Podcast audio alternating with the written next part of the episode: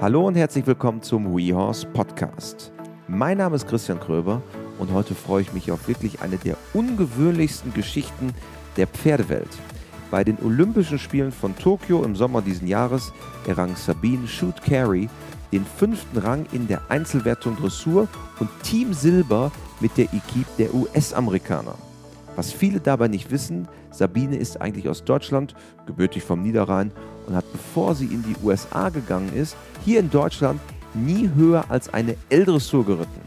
Wie sie dann aber den Sprung aus Krefeld über den großen Teich und nach einigen Jahren auch zu den Olympischen Spielen geschafft hat und warum Friesenpferde dabei einen wirklich gehörigen Anteil haben, darüber spreche ich jetzt mit ihr. Bevor wir starten, darf ich euch allerdings noch auf eine coole Adventsaktion von uns hinweisen. Ihr könnt am heutigen zweiten Advent eine exklusive Fütterungsberatung mit der Expertin Conny Röhm gewinnen. Dazu checkt einfach den letzten Facebook- bzw. Instagram-Post bei uns. Dort sind die Modalitäten noch einmal ganz genau erklärt und dann gewinnt eine exklusive Fütterungsberatung mit Conny Röhm. Viel Erfolg dabei und jetzt viel Spaß mit Sabine. Los geht's!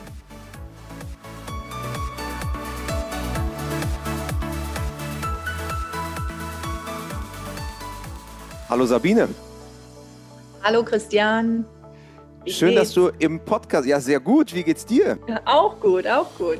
Danke. Ja, wir ähm, machen hier quasi einen transatlantischen Podcast, denn du bist gerade bei dir zu Hause in Kalifornien. Du bist quasi einer der äh, Rising Stars der Dressurwelt, könnte man sagen. Silbermedaillistin bei den Olympischen Spielen von Tokio in diesem Jahr mit der US-amerikanischen Equipe. Was aber, glaube ich, ganz viele gar nicht wissen, du bist eigentlich Deutsche. Ja, genau. Und seit aus vielen Jahren aus Krefeld. Ja, ja. Rheinländerin, Niederrhein, vom Niederrhein, sagt man ja, doch, genau. oder? Ja, ja. Aber du bist seit vielen Jahren in den USA. Ja, 1998 sind wir rübergegangen und erst äh, sieben Jahre in Texas gelebt und dann ähm, in Kalifornien, erst in Los Angeles. Ich glaube, da waren wir 15 Jahre und jetzt seit ein bisschen über ein Jahr hier in Napa. Das ist Nord Napa Valley, diese äh, Weinregion und das ist ähm, so 50 Minuten nördlich von San Francisco. Das kennt man ja, da kommt der gute kalifornische Wein her, Rotwein. Ja, genau. Und äh, du betreibst in Napa Valley oder in der Region einen Dressurstall und bist inzwischen quasi unter der Fahne der USA unterwegs. Ich habe es ja eingangs gesagt, du bist eigentlich, oder du hast selber ja auch gesagt, bist vom Niederrhein, Krefeld. Ähm, und bestreitest jetzt quasi den Dressursport für die USA. Und wir wollen heute einfach mal ein bisschen schauen, wie ist das Ganze eigentlich entstanden und äh, so ein bisschen auch dich als Person, auch unseren Hörern in Deutschland mal ein bisschen näher bringen, weil das ja schon ein, eine großartige Leistung, fünfte bei den, in, der, in der Einzelwertung, zweite in der Teamwertung. Ähm, wie hast du so die letzten Monate verbracht? Ich glaube, es war seitdem du wirklich so in dieses äh, Rampenlicht getreten bist bei den Olympischen Spielen, der Dressurreiter, auch wirklich busy bei dir. Ja, also ähm, ich habe auch immer nur gedacht, oh, zur Olympiade hin ist viel Arbeit, aber danach war wirklich, also es war jetzt wirklich nonstop, aber ich glaube, das kommt auch daher, ähm, weil mein, mein Background äh, anders ist. Und ich glaube, dass das, das war irgendwie so ein bisschen wie ein Feuer. Ich kann mich noch erinnern, so in diesen Pressekonferenzen, direkt nach der äh, Preisverleihung da, oder auch nach dem Ritt, wenn man so durch diese verschiedenen äh, Pressestationen geht. Eine Dame, die sagte dann mal, ähm, also ich habe ja mal nachgeguckt oder nachgeforscht ihren Namen und sie haben ja früher so ähm, Showprogramme gemacht. Und da erinnere ich mich noch so dran, habe das dann auch beantwortet. Aber von da an ging das so ein bisschen wie ein Feuer und man kann es ja auch ein bisschen verstehen. Es ist ja auch immer wieder mal interessant, wenn jemand auch mal von einem anderen äh, Background kommt. Und ich glaube, daher kam das. Also ich meine, es gibt ja auch viele gute Reiter. Ist ja nicht, dass ich jetzt nur, sondern ich glaube, das kam halt aus diesem Background, dass das halt auch interessant ist. Und der, der Feedback, den man so kriegt von den Menschen, äh, das hat das halt auch bestätigt. Das finden die halt auch interessant und das ähm, habe ich auch so ein bisschen erklärt, äh, was ich glaube, was mir das so ein bisschen ermöglicht hat, ähm, durch diese Erfahrung mit den Tieren in so einem anderen ähm, Background jetzt zu arbeiten, so ein bisschen mehr vom Boden und so. Da werden wir ja wahrscheinlich auch ein bisschen drüber sprechen. Das, das ist schon ganz auch schon ganz interessant, finde ich. Das ist auch wirklich das Besondere an dir. Du hast gerade angesprochen, den anderen Background. Du bist quasi nicht schon immer eine Dressurreiterin mit dem Ziel Olympiade gewesen, die über viele Jahrzehnte darauf hingearbeitet hat, sondern du hast einen anderen Background. Was ist dieser andere Background? Ja, also ähm, um das mal so ein bisschen zusammenfassend zu erzählen, also ich habe damals ähm, halt in Krefeld im Hubertushof sicherlich wie viele auch im Ponyclub geritten und das war schon wirklich sehr umfassend auch. Ähm, ähm, mit, mit, mit allem, mit sonntags ausreiten in der Gruppe und einfach, ich sage immer wieder, das ist so ein, ähm, eigentlich so ein Lifestyle mit Pferden. Und wenn ich zurückgucke auf meine Kindheit auch, ähm, dadurch, wir sind ja mit dem Fahrrad zum Stall gefahren und jeden Tag, also eigentlich, ähm, ich sage immer, die Pferde haben mich eigentlich fast so ein bisschen mehr erzogen als eigentlich meine Familie, weil ich wirklich ähm, mehr Zeit da verbracht habe. Und ich finde, Pferde, man kann ja auch wirklich so viel lernen von Pferden. Und ähm, das wird ja auch mittlerweile heutzutage mehr und mehr einbezogen. Also oftmals auch in meinem Unterricht spreche ich auch davon und vergleiche es genauso wie mit Kindererziehung so ein bisschen wie man auch mit Pferden umgeht oder denen auch was beibringt und auch Regeln setzt ohne Dominanz. Ähm, und diese Dinge halt. So, und äh, in diesem Stall war die andere Hälfte, ähm, war, war, vermietet an den Günther Fröhlich. Und der hat eben damals die Friesen rübergebracht von Holland, wo eben auch in Holland die nur als Fahrpferde, als Kutschpferde bekannt waren. Und der Günther war eigentlich derjenige, der die in Deutschland bekannt gemacht hat, als, halt auch als Reitpferde, Familienpferd, Allround-Pferd um diese Pferde halt bekannt zu machen in Deutschland, ähm, hat er sich natürlich überlegt, wie mache ich das? Und dann durch Pferdemessen wie die größte halt in Europa oder vielleicht auch sogar in der ganzen Welt, in Essen, Equitana, ähm, in Verona, in Italien. Fiera ähm, Cavalli. Fiera genau. Cavalli, genau ähm, wir sind halt überall rumgereist und haben auch, ich erinnere mich, in Aachen Showprogramme gemacht, in, in, in Stuttgart und haben eben Showprogramme gemacht, um, um das als Reitpferd darzustellen, aber gleichzeitig eben auch das Entertaining zu machen für das Publikum, haben wir den Pferden beigebracht, sich hinzulegen auf Kommando, zu steigen, ähm, äh, eine Referenz zu machen. Ähm, äh, wir haben Tandemreiten, Damensattel, all diese Dinge haben wir, damit meine ich eine Gruppe von Reitern und Reiterinnen, als Jugendliche bei Günther gelernt. Und Günther hat eben halt auch äh, professionelle Trainer reingebracht, wie zum Beispiel die Majolein Kilstra in Holland, die ist spezialisiert und bringt diesen Pferden diese zirzensischen Lektionen bei. Äh, Günther selber ist ja auch ein ganz äh, begabter Fahrer. Also ich habe damals auch gelernt, wie man einen Viererzug fährt. Und das finde ich super interessant und habe auch regelmäßig meine Dressurpferde in der Kutsche gefahren. Und die haben dann auch so als Kind oder Jugendlicher ist man ja auch so unheimlich verspielt und hat überhaupt gar keine Angst oder das ist alles so natürlich und unbedarft. Äh, da haben wir die Pferde in der Kutsche piafieren lassen und all solche Dinge. Also das war schon wirklich und wirklich unheimlich viel Spaß und wie gesagt, also wirklich ein richtiger Lifestyle. Äh, Pferde atmend, atmen und um die rumleben. Ähm, und ja, das war halt eine tolle Zeit und ich muss immer wieder sagen, ähm, dass das halt unheimlich viel mit dem Gefühl und ein Pferd zu, wie sagt man auf Deutsch, you, you read your horse. Also du kannst so ein bisschen. Man kann fühlen, das Pferd lesen und, und, und erfühlen, ja. ne? Erfühlen, ja, so auch diese Reaktionen und so. Und dann denkt man vielleicht, ja, das ist ja am Boden, aber ich finde, das kann man auch unheimlich in den Sattel mit einbeziehen. Und ich finde, als Sportler ist das auch gut, wenn man so Reaktionen halt dann auch absehen kann und ähm, einschätzen kann. Naja, und dann bin ich aber, ähm, haben meine Eltern halt auch gesagt, okay, aber irgendeine Lehre musst du jetzt schon machen, wenn du nicht studieren möchtest. Mädchen, mach was Ordentliches, ne? Ja, genau. Also du kannst ja jetzt nicht nur hier, also einen Abschluss möchten wir dann schon in irgendwas sehen. Und dann habe ich eine Bereiterlehre gemacht bei dem Jan Bemelmanns. Und das war halt auch sehr passend, weil der war damals auch noch in Krefeld. Und ähm, dann bin ich natürlich auch noch, das kann, man, kann ich mir heute gar nicht mehr vorstellen, in der Mittagspause und nach Feierabend dann doch wieder rüber in den Hubertushof zu meinen Freunden und habe da auch noch mal ein Pferd geritten. Zu Günter Fröhlich dann mit den Friesen. Also du warst quasi ja. die eine Hälfte bei Jan Bemelmann, seines Zeichens ja auch Reitmeister, und ja. die andere Hälfte warst du bei, beim Friesenpapst Günter Fröhlich.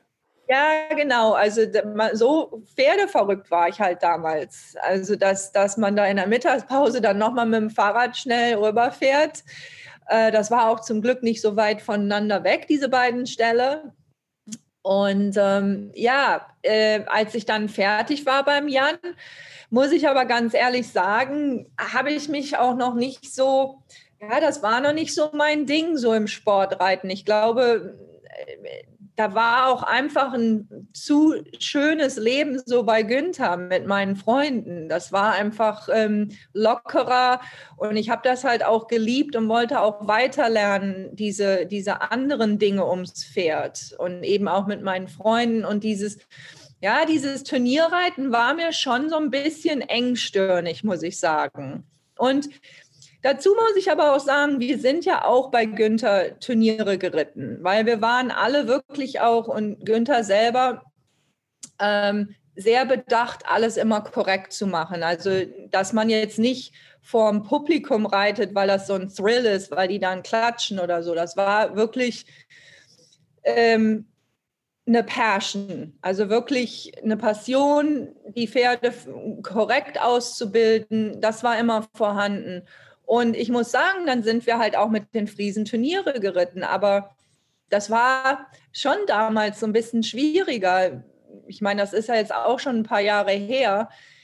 Äh, da wurde man schon so ein bisschen komisch angeguckt, wenn man dann mit dem Friesen aufs Turnier kommt, so in Deutschland. Ne? Und da sind wir Deutschen halt auch so ein bisschen engstirniger gewesen damals, finde ich. Und da war das auch nicht unbedingt so schön, wenn man dann hört, ja, was macht die denn hier mit so einem Kartoffelstampfer so ungefähr, ne? Ja.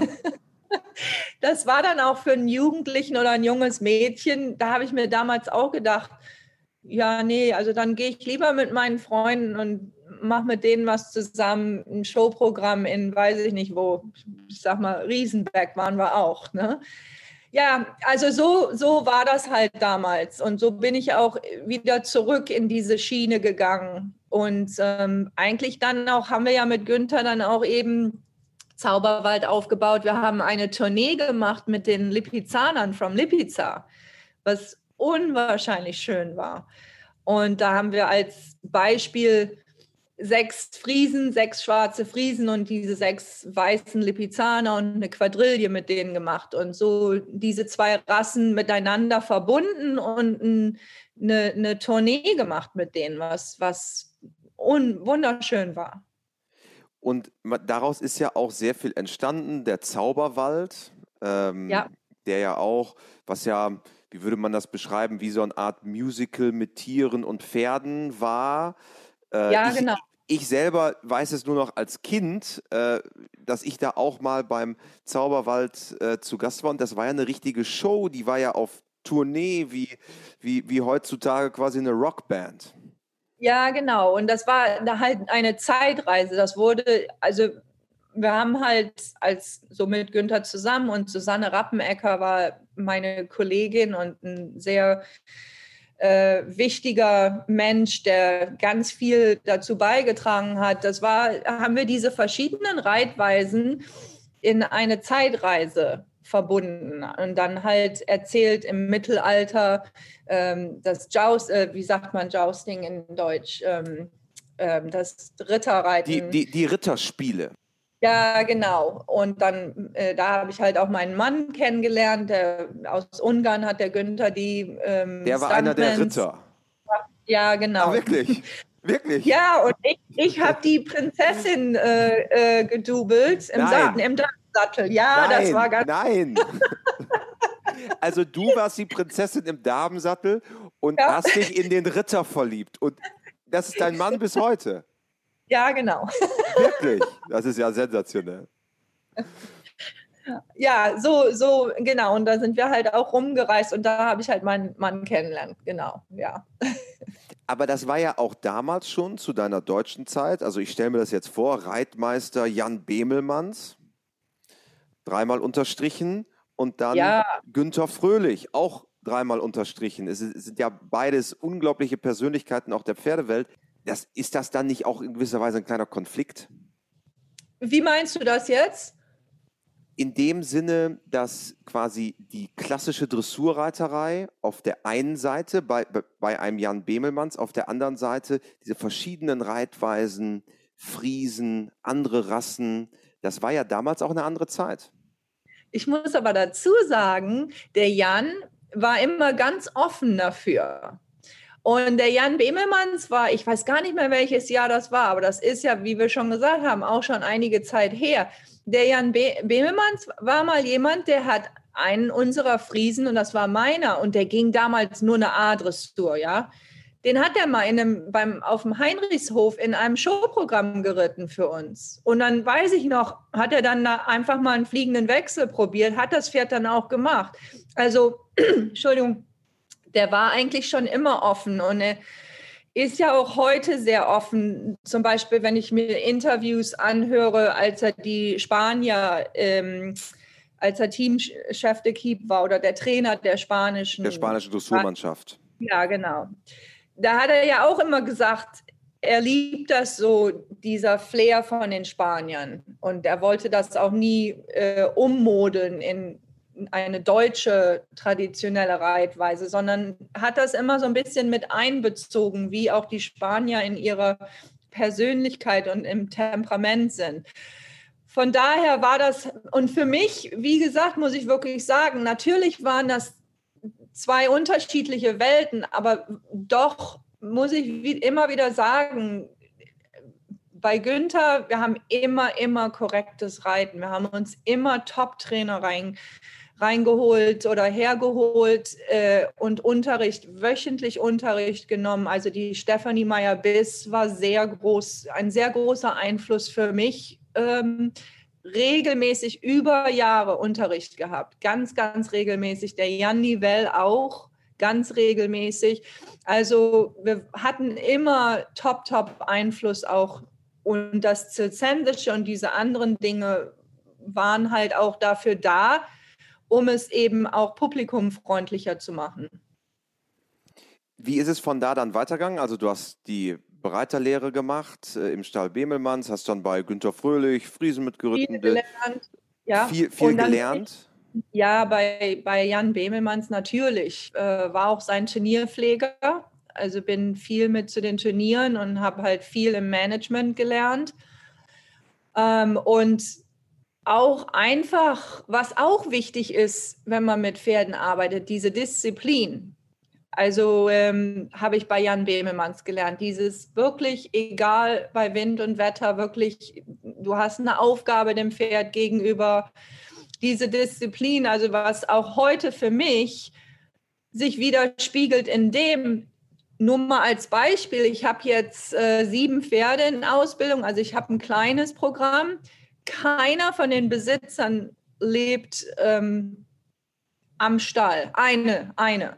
Aber was ich damit sagen will, also ich bin da sehr gewissenhaft und ich muss keinen haben, der mir jeden Morgen sagt, äh, jetzt dahin oder auch eine gute Arbeit zu machen. Und das, wenn ich so zurückgucke, das ist einfach etwas, was ich auch bei Bemelmanns gelernt habe. Dieses wirklich ähm, immer da und sich um die Pferde kümmern und dieses Commitment.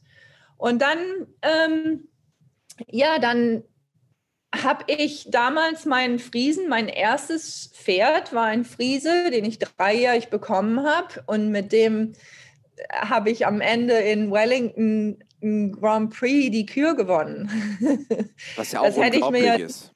Ja, deswegen muss ich lachen. Ich weiß das noch, ich habe den gekauft und mein großer Traum war, ich bin damals L-Dressur geritten. Oh mein Gott, mein Traum. Ich habe nur gedacht, wenn ich mal irgendwann eine M-Dressur reiten könnte. und dann, dass wir so im Grand Prix gelandet sind, ist natürlich wunderschön.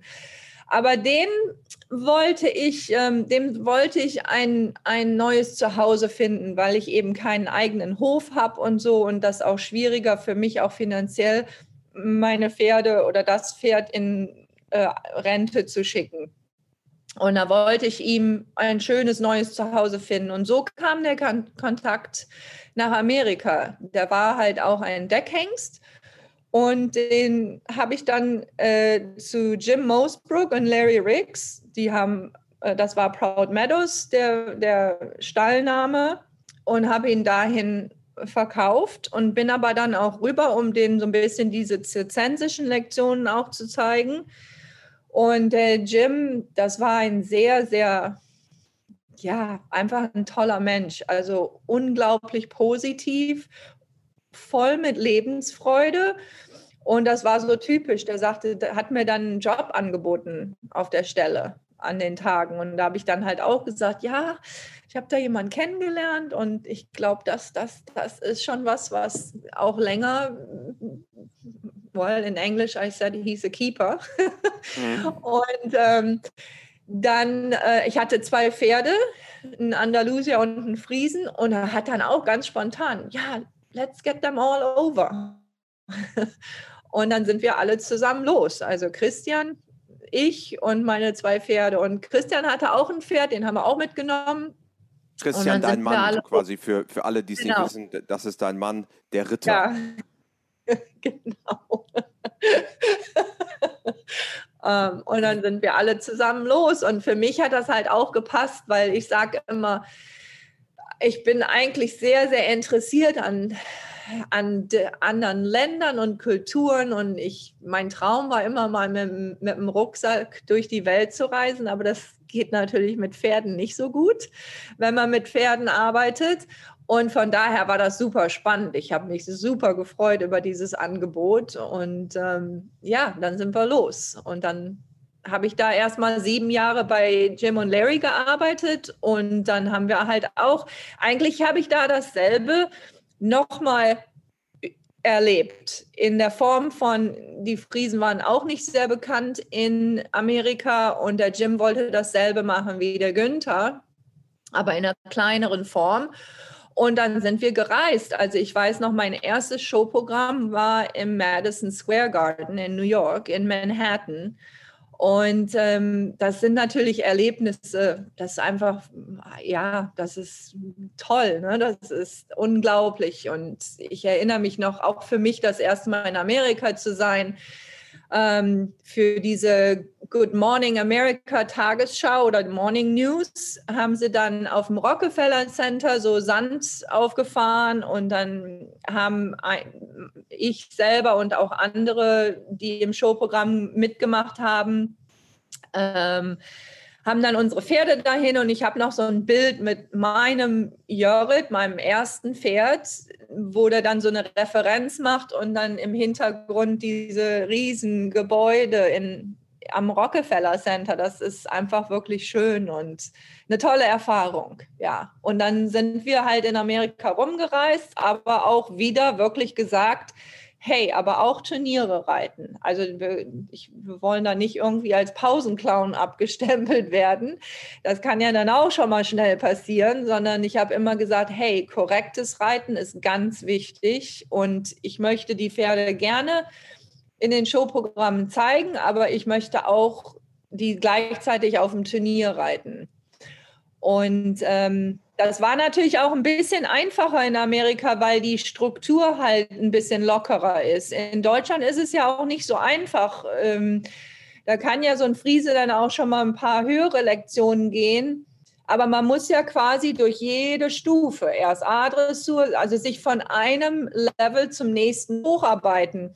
Und da habe ich immer dieses, das finde ich so interessant, andere Länder, andere Sitten oder Regeln. Also mit meinem Pferd hätte ich in Deutschland nie Grand Prix reiten können, weil da wäre er ja schon 30 gewesen, wenn ich dann nochmal zurück durch jede Kategorie gehen müsste. Aber mit diesem Pferd ich bin in Deutschland nie mehr geritten als eine L-Dressur auf dem Turnier. Wirklich?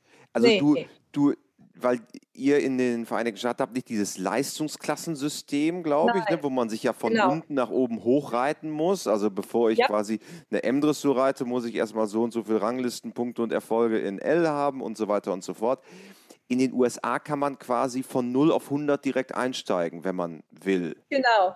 Und das hat natürlich äh, Vor- und Nachteile. Und das finde ich immer so interessant. Und das liebe ich auch so, auch an Deutschland. Ich liebe, dass ich dort meine Disziplin bekommen habe und diese feine Ausbildung.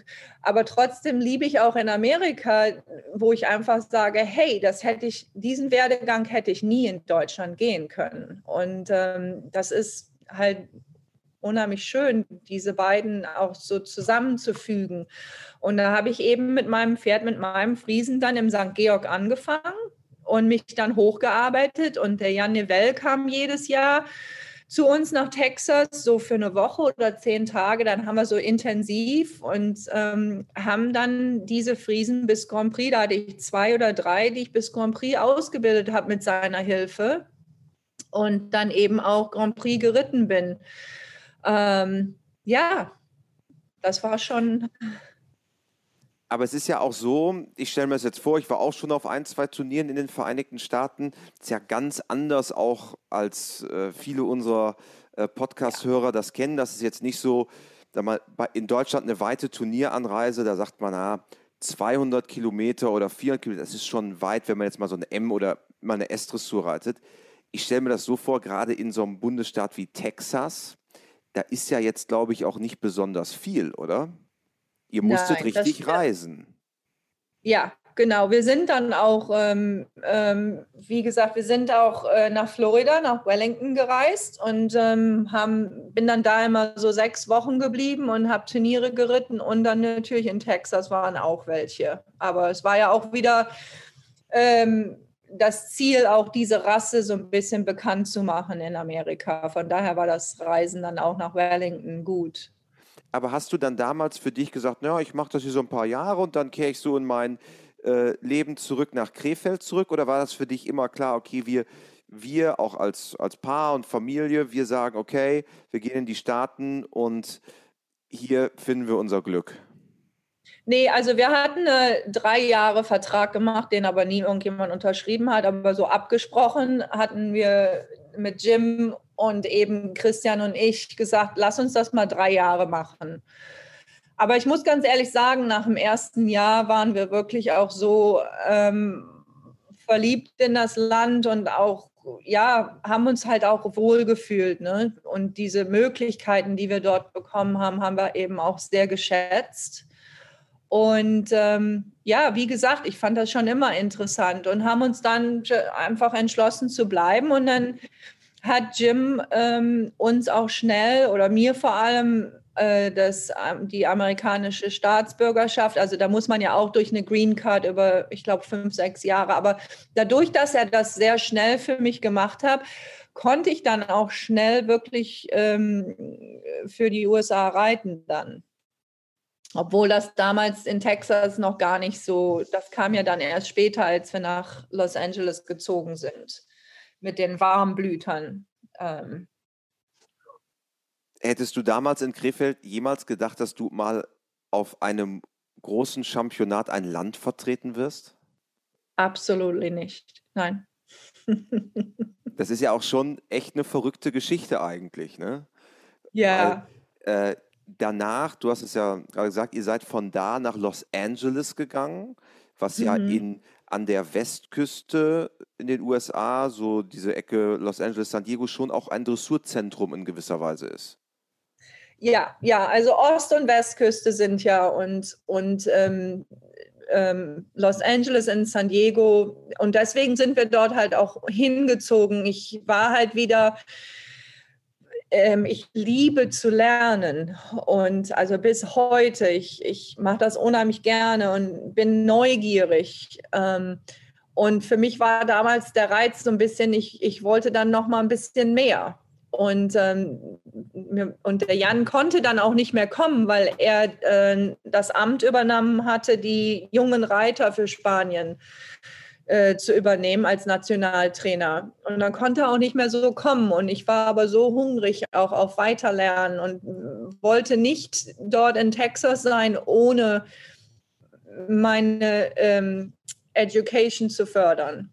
Mhm. Und dann haben wir uns halt äh, überlegt, und Texas ist nun mal halt auch nicht so stark in Dressur. Es ist natürlich gut, aber wie gesagt, wie wir schon gesagt haben, Ost- und Westküste ist einfach stärker. Und dann Florida gefiel uns nicht so. Und Christian arbeitet im, im Filmgeschäft. Da hat Los Angeles da, dann auch ein bisschen. Das bietet sich ja an dann.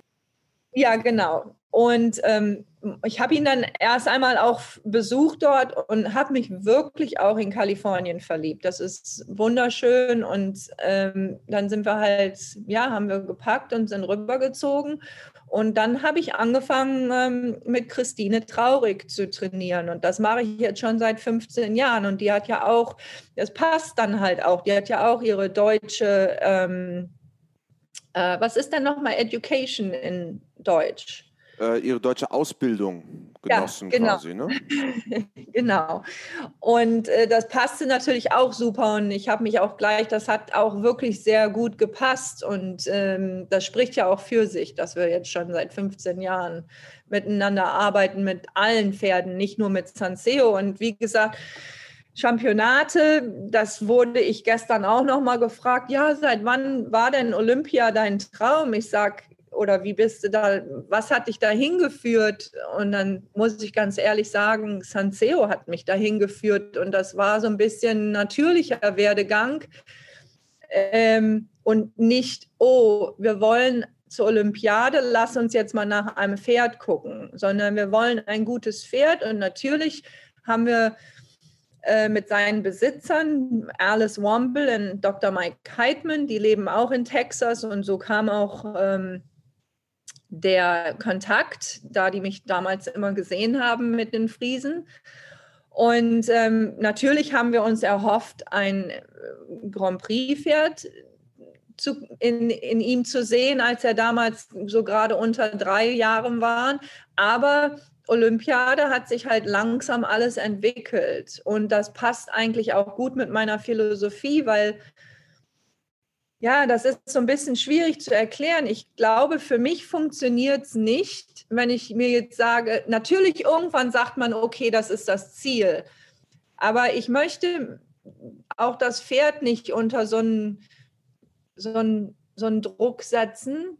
Das habe ich auch damals in den, in den Jungpferdeprüfungen immer mit den Besitzern abgesprochen dass man nicht sagt, oh, der muss jetzt sechs, bei den Sechsjährigen gehen oder bei den Fünfjährigen. Ich habe immer gesagt, also wir, das ist das Ziel, aber im Endeffekt müssen wir sehen, wie es zeitlich hinkommt und ob das Pferd dann auch wirklich ähm, äh, kraftvoll genug ist und fertig ist für diese Prüfung. Aber ich will ihn nicht da reinquetschen sozusagen. Äh, aber das heißt eben auch, man hat Ziele, man macht jetzt nicht nur einfach, was sich ergibt, man hat Ziele, aber man ähm, sacrificed jetzt nicht das Pferd dafür und setzt das so unter Druck. ich glaube, ja, das ist für mich als Reiter, glaube ich, auch nicht gut. Das, da bin ich einfach nicht der Typ für. Und man muss ja auch mit dem arbeiten, was man selber ist oder was, woran man glaubt. Und das oftmals habe ich halt auch darunter gelitten, dass vielleicht Leute gedacht haben, ich habe keinen Ehrgeiz, aber ich habe unheimlichen Ehrgeiz. Und ich bin auch froh, dass ich das jetzt so ein bisschen auch mal zeigen konnte äh, in, in Tokio, dass ich auch, dass ich schon Biss habe und Ehrgeiz und, und äh, unter Druck arbeiten kann und sowas. Weil eben diese Sanftheit oder dieses weiß ich nicht, wie ich das erklären sollte, haben mir auch oftmals in meiner Kindheit äh, Leute oder Menschen äh, vorgehalten. Zum Beispiel wurde mir oft nachgesagt, ja, die reitet immer äh, lang und tief. Aber das ist jetzt auch so ein bisschen schwer zu erklären. Aber das, wie gesagt, das ist meine Persönlichkeit und ich musste auch so ein bisschen dran glauben und in meinem eigenen Zeitformat arbeiten. Und dieses Zeitformat ist, dann höre ich einfach auch aufs Pferd und setze mich nicht unter Druck. Und mein Pferd eben auch nicht, weil ich glaube, im Dressursport kann man da auch oftmals den falschen Weg gehen, weil ich sage immer, oftmals, you can paint a nice picture, aber es ist nicht oftmals richtig, wirklich ehrlich durchgeritten. Und das war eben immer, ist bis heute meine Passion, so sauber. Ich bin ein Perfektionist, so sauber und ehrlich zu reiten, wie es, wie es eben nur geht. Und Sanseo ist ja dein absolutes Jobpferd, dein Pferd, äh, mit dem du die Olympischen Spiele bestritten hast. Und ihr seid ja einen sehr langen gemeinsamen Weg auch gegangen. Ne? Also, ja. wenn ich es, du warst ja quasi auf den auf dem Pendant der äh, Bundeschampionate in, den, in Nordamerika. Du bist dann auch nach Pferden gekommen auf die Weltmeisterschaft der jungen Dressurpferde, ich glaube dann sechsjährig, ne? Ja, genau. Mhm. Ähm, und bist ja dann so, sag mal, Step by Step diese, diese Leiter langsam hochgegangen. Hat dir da diese vielseitige Ausbildung aus diesen Jahren auch mit Günter Fröhlich, Jan Bemelmann und fortfolgende quasi, hat dir das geholfen, auch ein bisschen breiter zu denken? Ich glaube schon. Also wie gesagt, in dem Moment sieht man das ja alles so nicht. Und wenn man älter wird und auch mal zurückguckt, ähm, dann wird einem das alles so ein bisschen mehr klar. Also wie ich das auch am Anfang schon gesagt habe, also dieses, man kann ja technisch ein Pferd ausbilden oder diese, diese Lektionen halt. Aber das habe ich halt auch immer gesagt, wenn du dann aber zehn Pferde hast in so einem Grand Prix, die alle lektionsfrei gehen, welches gewinnt denn dann? Und dann habe ich mir immer gedacht, naja, das, was am schönsten aussieht in, in der Performance, nicht jetzt, weil er eine schöne Mähne hat oder so, ähm, in, seiner, in seiner Arbeit und das auch am besten diese Lektionen vollendet. Aber woher kommt das Beste? Das kommt eben von einer guten Ausbildung. Wie sehr das Pferd wirklich die Last aufnimmt oder wie viel es einfach nur rangezüchtete Bewegung ist, die ja heutzutage phänomen phänomenal ist. Also das ist ja unglaublich, was wir heute an Bewegungspotenzial Potenzial haben. Aber man muss, glaube ich, trotzdem auch vorsichtig sein. Äh, kommt die kommt die, diese imposante Bewegung jetzt von so viel Bewegungs Kunst oder eben von der reiterlichen oder von der Dressurkunst, weil das Pferd so sehr aufs Hinterbein gesetzt wurde. So, und wenn zu deiner Frage zurückzukommen, ja, also ich finde, was ich auch heute sehe, was, wenn ich Unterricht gebe an jungen Mädchen, und das ist manchmal schwierig in den USA, weil die Entfernungen so groß sind, was ich so meinte, ich habe mein Fahrrad genommen und ich habe ähm, I lived and breathed horses. Also du, du, du hast quasi durch und durch das Ganze geatmet und gelebt, ne? Genau. Und das ist hier nicht so. Und da sehe ich manchmal den Unterschied, wo die Reaktionen fehlen. Manchmal bei jungen Mädchen, die dann noch nicht so wissen, dann stellen die auch so Fragen manchmal, ja, wieso macht er denn jetzt das oder das? Ja, da gehört eben auch so ein bisschen Pferdepsychologie zu oder auch ein Pferd auch Pferdesprache zu sprechen. Ähm, und das sind einfach, das ist ähm, Körpersprache und das ist Gestik, ähm, das sind ist Entscheidungen treffen. Ähm, wie lehre ich mein Pferd und ohne Dominanz, ohne, ohne Druck, natürlich äh, äh, genauso wie bei einem Kind, man muss Regeln setzen, man muss Grenzen setzen. Und das findet, glaube ich, nicht nur im Sattel statt, sondern eben auch auf dem Boden, wo ich mein Pferd auch mal von unten, also das Auge vom Pferd ist ja was Wunderschönes und Faszinierendes und das spricht ja unheimlich. Also man kann ja einem Pferd ins Auge gucken und eigentlich einen Charakter ein bisschen auch darstellen. Und diese ganzen Dinge so und durch diese zirzensischen Lektionen und all diese Dinge oder auch Kutsche fahren, da ist man halt nicht auf dem Pferd. Man muss Reaktionen, man lernt Reaktionen vom Pferd.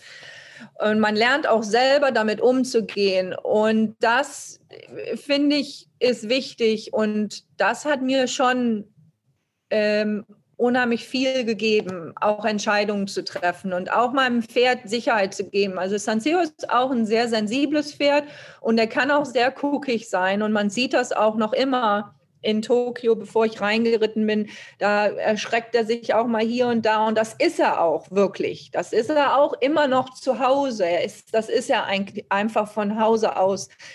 Aber ich habe da halt auch über die Jahre so ein Konzept eingearbeitet mit ihm, dass er sich, glaube ich, sehr sicher fühlt, wenn ich ihn dann so ein bisschen einstelle und so ein bisschen mit meinem Körper sage, sozusagen, hey, ist gut, ich bin bei dir, ich setze dich nicht. Das war immer so meine Philosophie, dass er durch meine Körpersprache weiß, dass er niemals in einer Situation ist, wo er Angst haben muss, wenn ich mit ihm bin. Das war immer mein Ziel.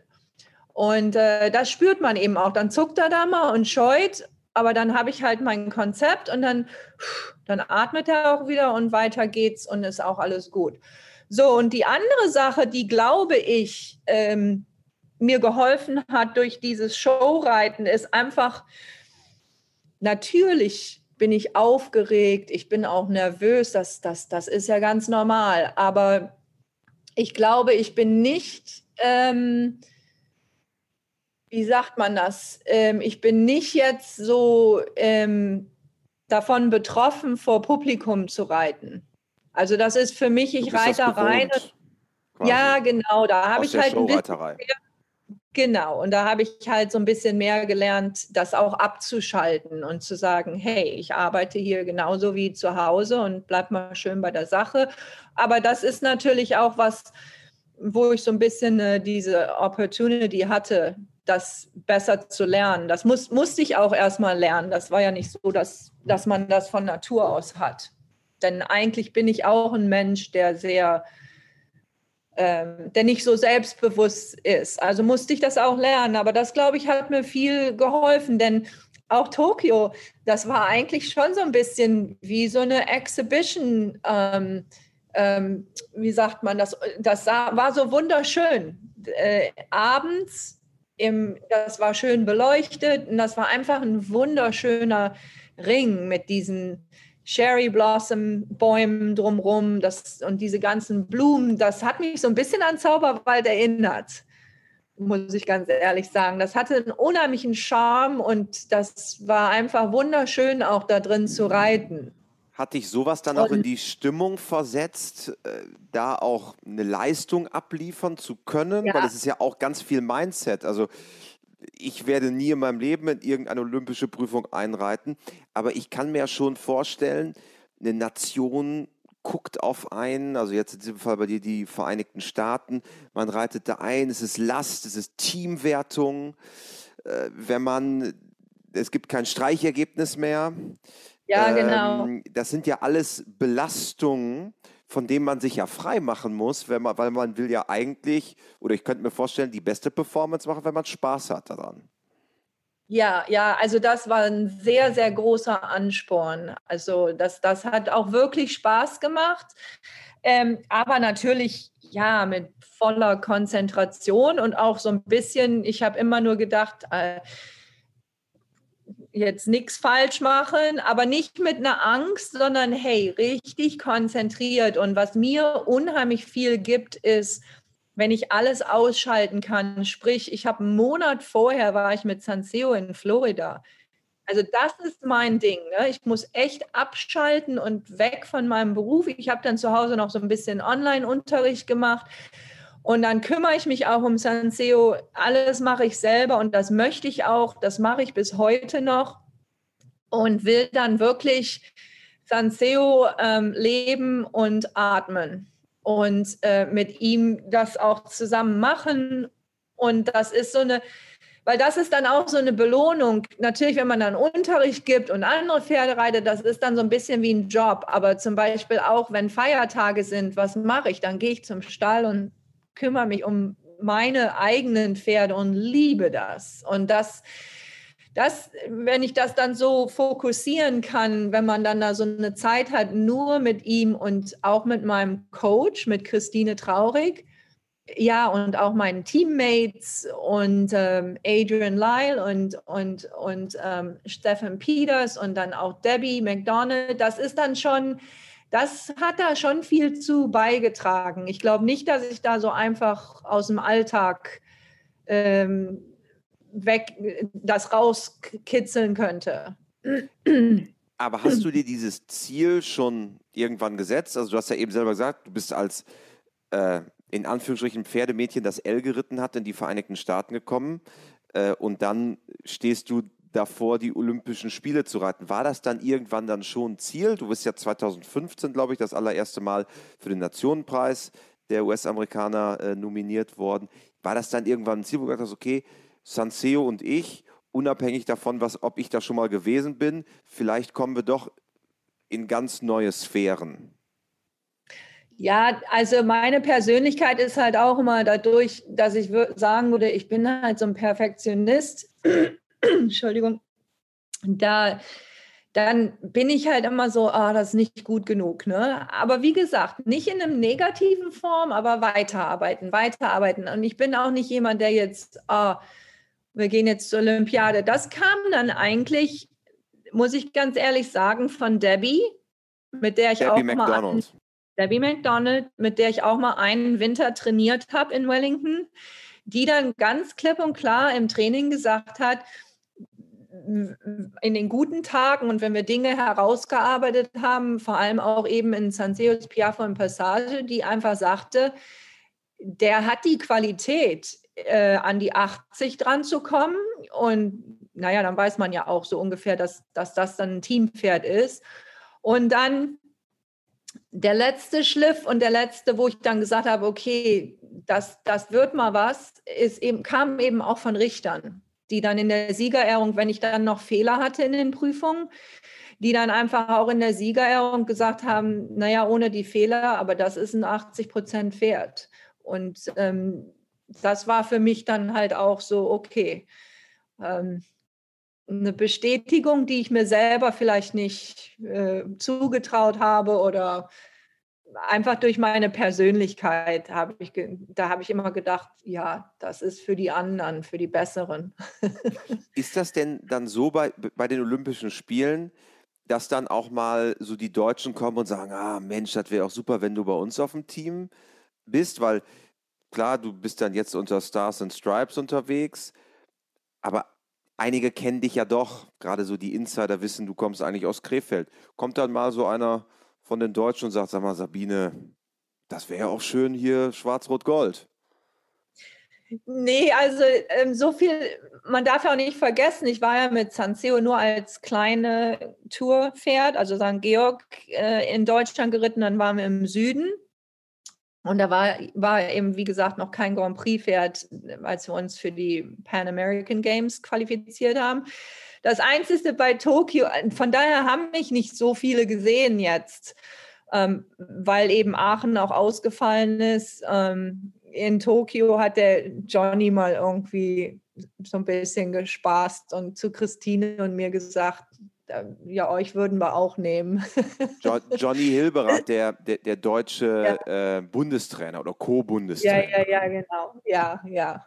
Ähm, die, äh, aber was, was schön ist, also alle Reiter sind sehr ähm, supportive und erfreut und das ist halt sehr, sehr schön auch. Ähm, wie gesagt, nicht so wie damals mit den Friesen, wo ich dann gedacht habe, oh, die denken alle, ich ne, mit dem Ackergaul auf dem Turnier, so ungefähr, wo man sich dann nicht wohlfühlt. Und das ist natürlich dann schon schön, wenn man von Kollegen und auch anderen Ländern ähm, einen schönen Satz gesagt bekommt über diese Ritte.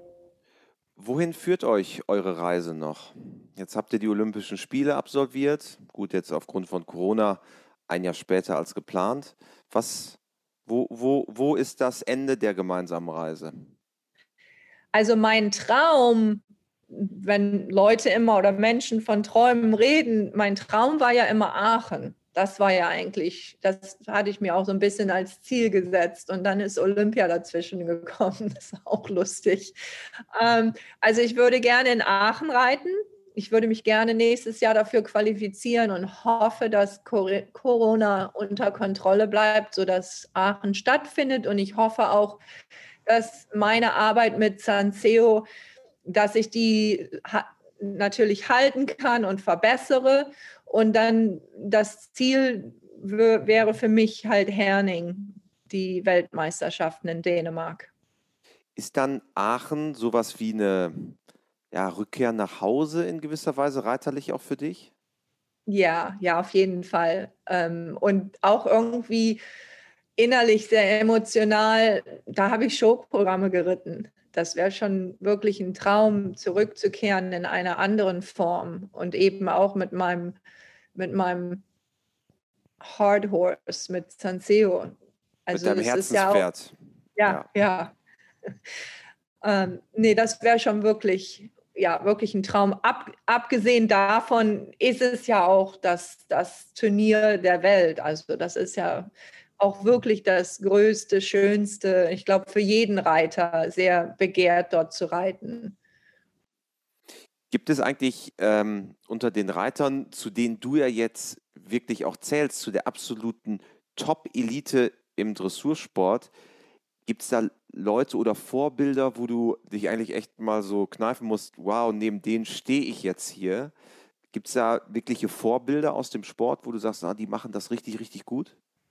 Ja, absolut. Äh, und das, das war halt auch eine tolle Zeit, diese Pre-Export, diese, diese Quarantäne, bevor äh, die Reise nach Tokio losging, das war was ganz, ganz, ganz Besonderes, dort in Aachen zu sein und alle Nationen oder viele, es waren ja nur ein paar nicht da, zu sehen und auch bei der Arbeit zuzugucken, das, das, das ist schon äh, enorm. Ähm, also auch für mich natürlich, Isabel Wert als Pferdefrau, da mag sie vielleicht in dem Jahr oder in einem anderen Jahr ein Pferd haben, was man lieber mag. Aber diese, für mich eben habe ich da, das ist für mich jemand, da gucke ich natürlich hoch, weil sie so viele Pferde ausgebildet hat und so viele verschiedene und auch diese Lockerheit, ja, absolutes Vorbild, wunderbar zu sehen, natürlich Jessica. Ähm, in Jessica Tokio von Bredow Werndl, ne? also ja, die spätere dann spätere ja. Olympiasiegerin und vielleicht auch noch spannend für alle, die es nicht wissen, vor den Olympischen Spielen haben sich quasi, hat die Dressurnation in Aachen eingefunden, um dann, glaube ich, vom Flughafen in Lüttich äh, mhm, dann ja. die Pferde nach Tokio zu fliegen. Ja, also und für mich äh, in Tokio kann man sich vom Reiten, von der Zeit, von der Startzeit natürlich nicht aussuchen, wen man sich anguckt, aber ich ähm, hatte sehr viel Glück, also das war unglaublich. Ich habe mir im Grand Prix die Catherine Dufour angeguckt. Aus Dänemark? So, aus Dänemark und habe gedacht, mein Gott, und habe das diesen Ritt in meinem Kopf gehabt für meinen Ritt, weil habe nur gedacht, akkurat, lass dir Zeit, weil man will ja oft das Power geht ja dann schon mal leider auch öfters in Hektik oder auch Verspannung über. Das ist ja eine sehr feine Linie. Power auch mit Losgelassenheit äh, noch zu haben und nicht über das Wasser sozusagen überlaufen lassen. Ähm, und das ist bei meinem Pferd auch wirklich sehr, sehr wichtig, um den auch mental äh, ruhig zu halten, weil er so sensibel ist. Da ist einfach diese klassische Reiterei, Sprich, dann, ist, wenn ein Pferd losgelassen ist, ist es auch mental losgelassen. Aber man muss ja auch Power haben, um in diese 80 Prozent reinzukommen. Und ihr Ritt war so akkurat und so fein. Ähm, und dann im Spezial habe ich mir Karl Hester angeguckt. Und das war so das Gleiche, so einfach sich dann auch nicht so denken, oh, jetzt in der Prüfung, ich glaube, oftmals will man dann da noch so ein bisschen mehr vielleicht, aber dann geht es eben in die Schiene, wo es nicht mehr korrekt ist. Und diese Korrektheit von beiden Reitern spricht mir aus dem Herz. Und das hat mir gut getan, das zu sehen. Und die haben beide tolle Noten bekommen und einfach nochmal diese Bestätigung, hey, bleib mal ganz ruhig und reit sauber, reit so, wie du zu Hause reitest. Und ähm, dem nochmal eine Bestätigung zu geben. Und Karl Hester eben auch für mich, äh, ja, das ist natürlich auch jemand, wo ich sehr, äh, wie sagt man das auf Deutsch, den, wo ich so begeistert auch bin und immer wieder auch zuhöre, was der sagt und was er lehrt. Und ähm, für mich ist eben auch jemand, den ich wo ich zu hoch gucke, jemand, der wirklich ein Pferdemann oder Pferdefrau ist. Und deswegen eben auch Isabel Wert, Jessica von Bredow ist ja auch jung, aber trotzdem auch wie sie spricht und wie sie mit ihren Pferden umgeht und was ihre Philosophie ist, ist, was mich attraktiert und eben dann auch Karl Hester und ja.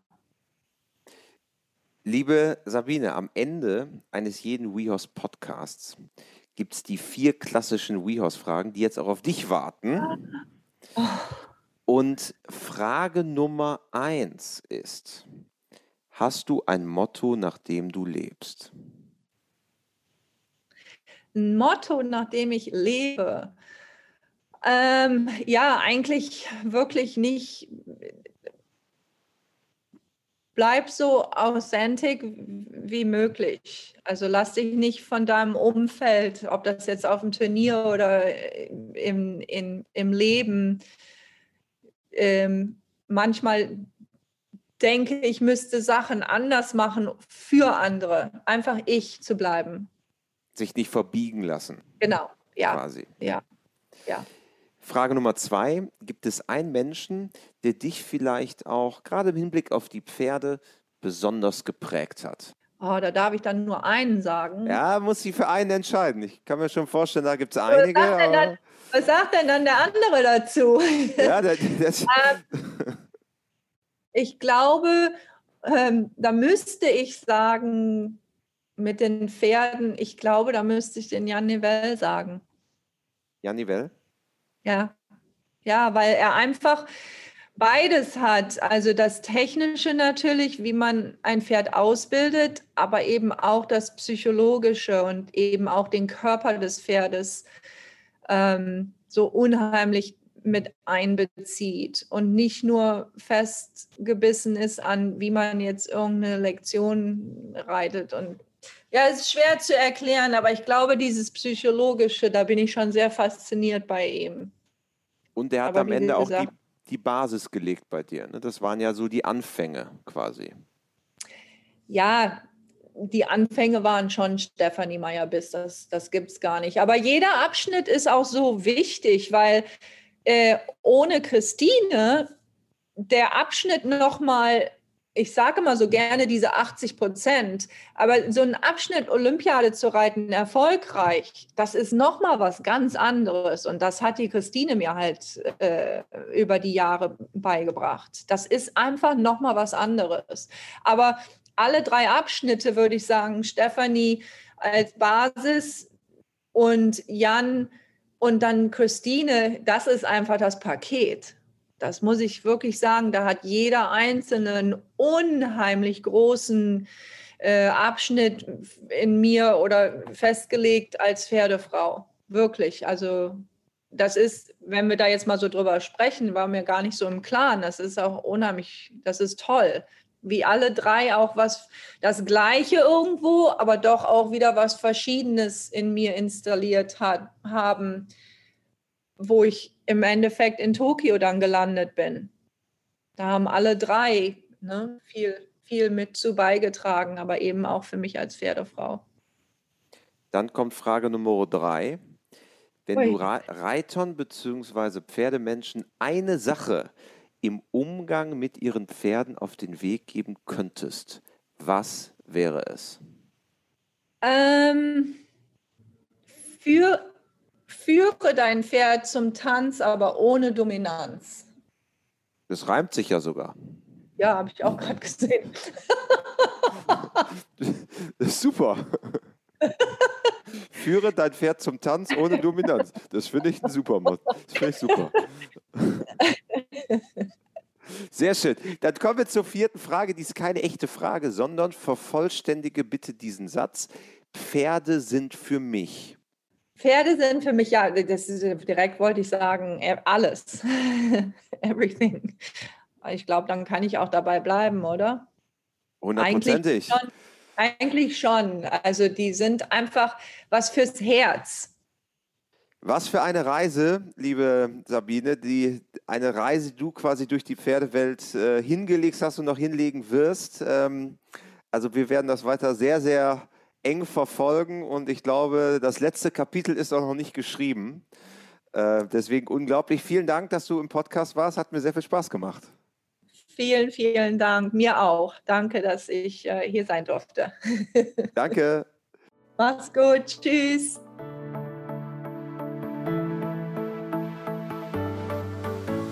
Schön, dass du mit dabei warst. Lass gerne eine 5-Sterne-Bewertung da und folge uns zum Beispiel auf YouTube, Spotify, TikTok, Instagram, Facebook, Pinterest, wo auch immer du willst. Wir sind da und bis ganz bald beim WeHouse Podcast.